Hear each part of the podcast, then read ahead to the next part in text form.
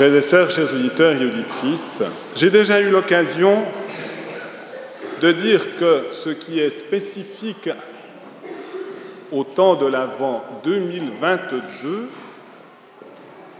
c'est le lien à la Coupe du Monde. France-Pologne à 16h.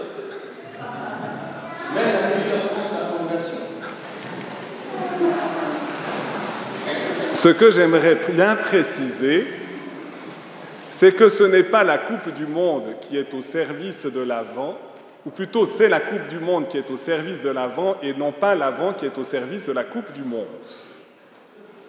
Mais ça peut nous donner quand même un certain nombre de lumières.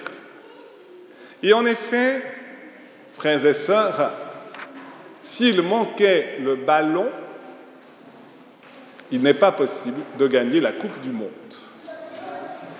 Mais l'avantage dans notre appel de Dieu, parce qu'en effet, nous pouvons aussi, même avec le ballon, perdre la Coupe du Monde.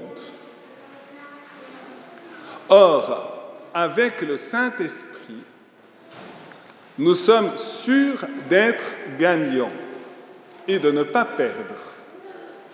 Par conséquent, il est essentiel d'accueillir le Saint-Esprit dans notre vie pour pouvoir être des vainqueurs. Et la lecture d'Isaïe nous le manifestait d'une manière très nette, très forte. En effet, l'Esprit du Seigneur repose sur Jésus, mais à partir de Jésus, il repose aussi sur nous.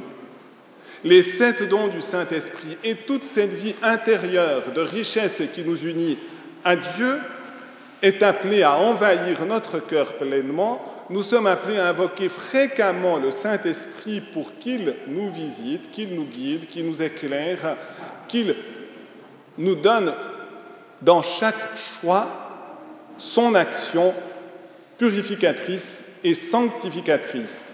Et rien de notre vie ne doit être exclu de cette action de l'Esprit Saint. C'est le sens aussi de ce que nous disait Jean-Baptiste. Lui, Jésus, vous baptisera dans l'Esprit Saint et le feu. Baptiser veut dire plonger et donc être entièrement immergé dans le Saint-Esprit dans notre vie chrétienne.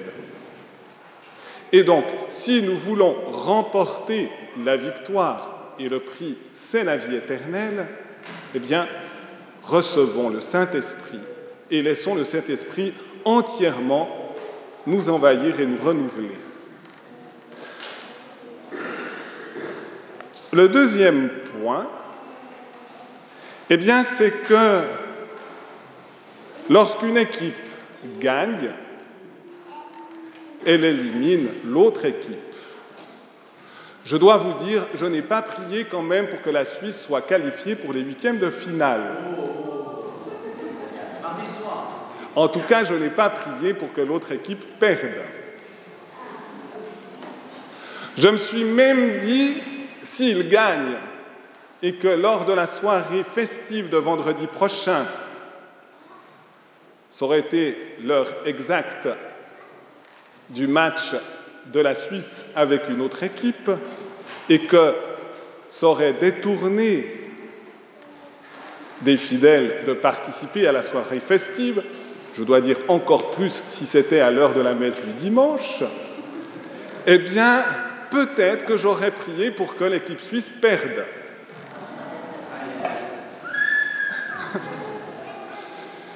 Mais comme c'est compatible les deux ensemble, je n'ai pas prié dans cette intention. Mais frères et sœurs, pour qu'une équipe gagne, elle doit être unie. Ce n'est pas simplement les individualités. Mais en même temps, dans notre vie chrétienne, si nous sommes unis intérieurement, si nous sommes unis les uns aux autres, et Saint Paul disait clairement cela, cette volonté d'être unis, de nous accueillir les uns les autres, eh bien, non seulement nous pouvons gagner, mais nous avons le devoir de faire gagner les autres dans la vie spirituelle. Et en effet, les saints n'entrent pas tout seuls au ciel. Jésus, du reste, n'est pas entré tout seul au ciel. Et il veut entrer avec un immense peuple. Saint Paul le disait encore, les Juifs, comme les païens. Les uns en raison des promesses de Dieu, les autres en raison uniquement de la miséricorde divine dont nous faisons partie. Et donc, plus nous sommes unis, plus nous nous entraidons sur ce chemin, plus nous serons nombreux à entrer dans le ciel et donc, en gagnant, nous n'éliminons personne. On voit l'avantage de la vie spirituelle sur la Coupe du Monde. Ensuite, j'ai encore fait une comparaison, puisque Saint Jean-Baptiste nous invite radicalement, prestement à la conversion, j'ai imaginé que les joueurs d'une équipe mettent les buts, les ballons dans leur propre but. Ça serait relativement facile, mais ça serait aberrant. Or, ne pas se convertir au Seigneur Jésus, c'est en quelque sorte faire des autogols. Et donc on voit l'aberration du manque de conversion. Nous avons besoin de cette conversion. Et donc nous avons à apprendre les règles du jeu. Les règles du jeu, c'est l'évangile, c'est les commandements, c'est les inspirations du Saint-Esprit. Si nous vivons ainsi, alors de nouveau nous aurons la joie de la victoire. Si nous laissons notre cœur être gagné par le péché et donc de se laisser plonger dans cette tristesse qui est l'éloignement de Dieu, alors c'est la catastrophe. Et donc c'est l'élimination séance tenante. Dernière comparaison, elle m'est venue encore du prophète Isaïe.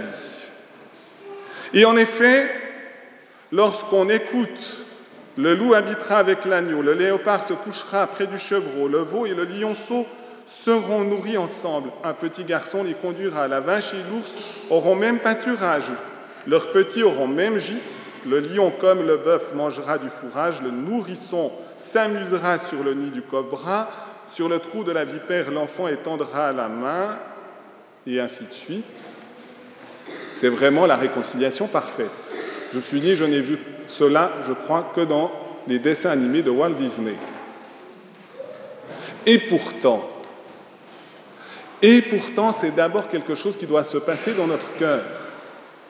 Et si je vous annonçais, je suis sûr que ça serait une grande réjouissance, parce qu'on voit que les antagonistes se réconcilient, si nous pouvions annoncer la paix entre la Russie et l'Ukraine, je pense que ce serait un réconfort, bien sûr, pour les pays en conflit, mais même pour l'ensemble de notre terre. Et donc, prendre le chemin de la conversion, c'est aussi essayer de vivre intérieurement cette réconciliation. Et nous devons réconcilier les antagonismes d'abord à l'intérieur de notre cœur, parce que si la paix n'est pas dans notre cœur, alors la guerre est aussi extérieure. Et donc, c'est une invitation en accueillant le Sauveur, en préparant notre cœur pendant tout ce temps de l'Avent, c'est une invitation véritablement à cette réconciliation et donc à vivre déjà quelque chose du paradis, parce qu'au paradis, il n'y aura plus de guerre, il n'y aura plus d'antagonisme, il n'y aura plus de pleurs. Et donc, de la même manière, dans la Coupe du Monde, s'il y a réconciliation, et on voit parfois que quand on risque de perdre, ou parfois quand on perd, on voit quand même un certain nombre de violences. Et il serait essentiel, même quand on perd, de garder justement la réconciliation, l'amour les uns envers les autres. Donc, frères et sœurs, demandons au Saint-Esprit qu'il nous envahisse. Demandons-lui qu'il nous donne de vivre selon les règles de l'amour même de Dieu. Qu'il nous donne de pouvoir vivre donc une conversion radicale qui nous donne cette réconciliation, qui nous permettra d'avoir la joie de remporter la victoire, et cette victoire non pas seule, mais ensemble, en peuple, en Église, et nous aurons ainsi la vie éternelle. Amen.